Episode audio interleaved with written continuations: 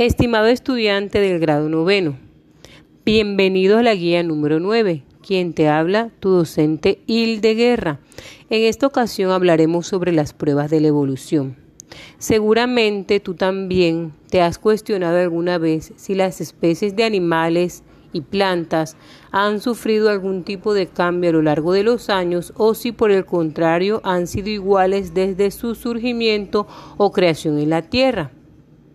Pues bien, los estudiosos de la evolución han investigado al respecto buscando lo que han denominado pruebas de la evolución.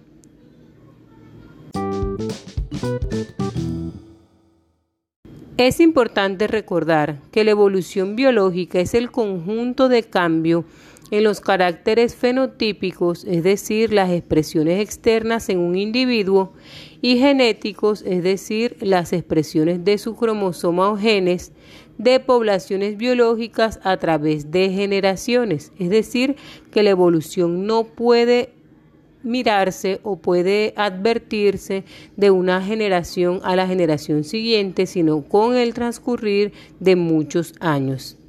Dicho proceso ha originado la diversidad de formas de vida que existen sobre la Tierra a partir de un antepasado común.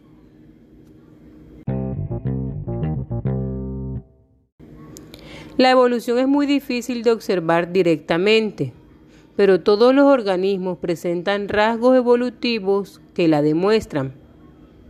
Las pruebas de la evolución se pueden agrupar en cinco tipos. Vamos a hablar de cada uno de ellos.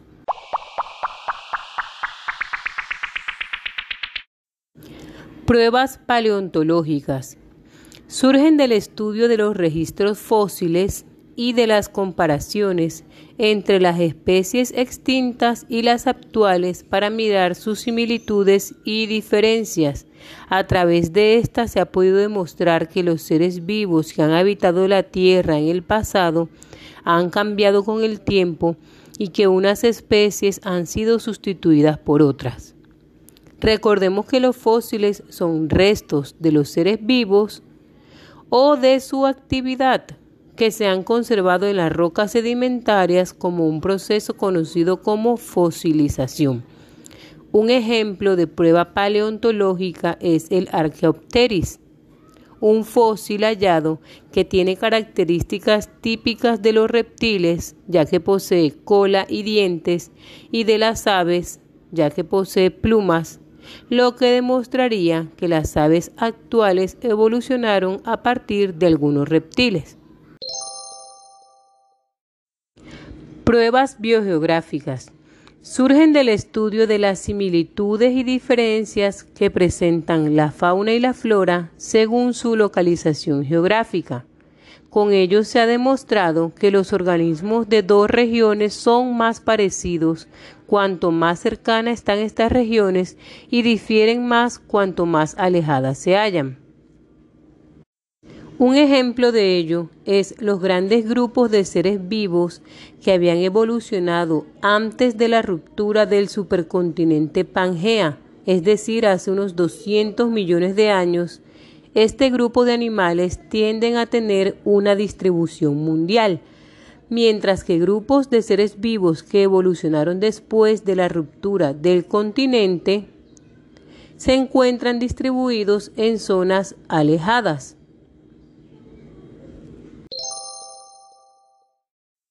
Pruebas anatómicas son consecuencia del estudio comparado de los órganos de distintas especies, tanto en su estructura como en su función, que nos informan que hay dos tipos básicos de órganos, los homólogos y los análogos. Los órganos homólogos son los que tienen la misma estructura interna, básicamente sus huesos, aunque su forma externa y su función son diferentes, y son prueba de que estos órganos tuvieron un origen común. Por ejemplo, las extremidades anteriores o brazo en vertebrados como por ejemplo el brazo humano, la aleta de un delfín o el ala de un ave son órganos homólogos porque su estructura ósea es muy similar, aunque cada uno de ellos cumple una función diferente.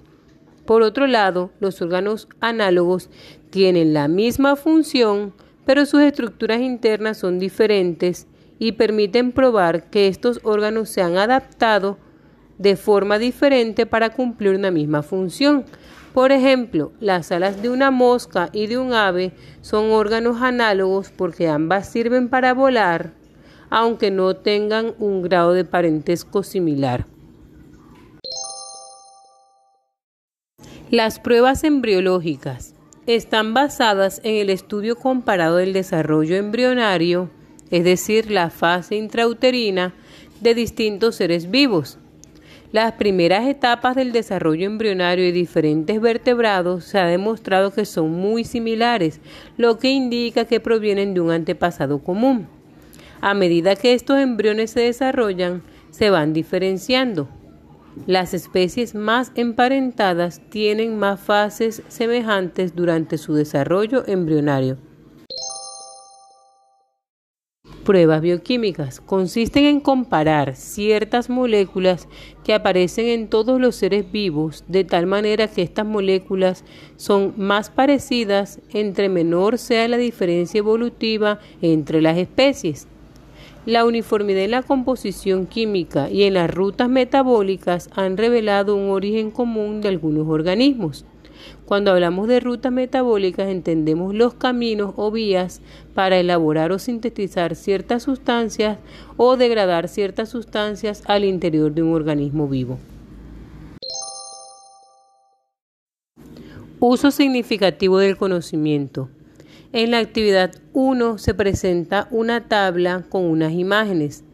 Vas a observar las imágenes de la estructura 1 y de la estructura 2 que se encuentran de forma horizontal y a responder si se tratan de órganos homólogos o de órganos análogos. En la actividad 2 vas a realizar una pequeña lectura sobre los fósiles y el proceso de fosilización y luego a responder la pregunta que se encuentra en el recuadro y la imagen. A señalar cuál de los fósiles es el más antiguo según la imagen y la lectura. Debes encerrar en un círculo la respuesta correcta. En la actividad 3 se presentan una serie de ejemplos de pruebas evolutivas. Dentro de los paréntesis vas a asociar el ejemplo a una prueba, ya sea bioquímica, embriológica, biogeográfica, paleontológica o anatómica, es decir, a clasificarlo.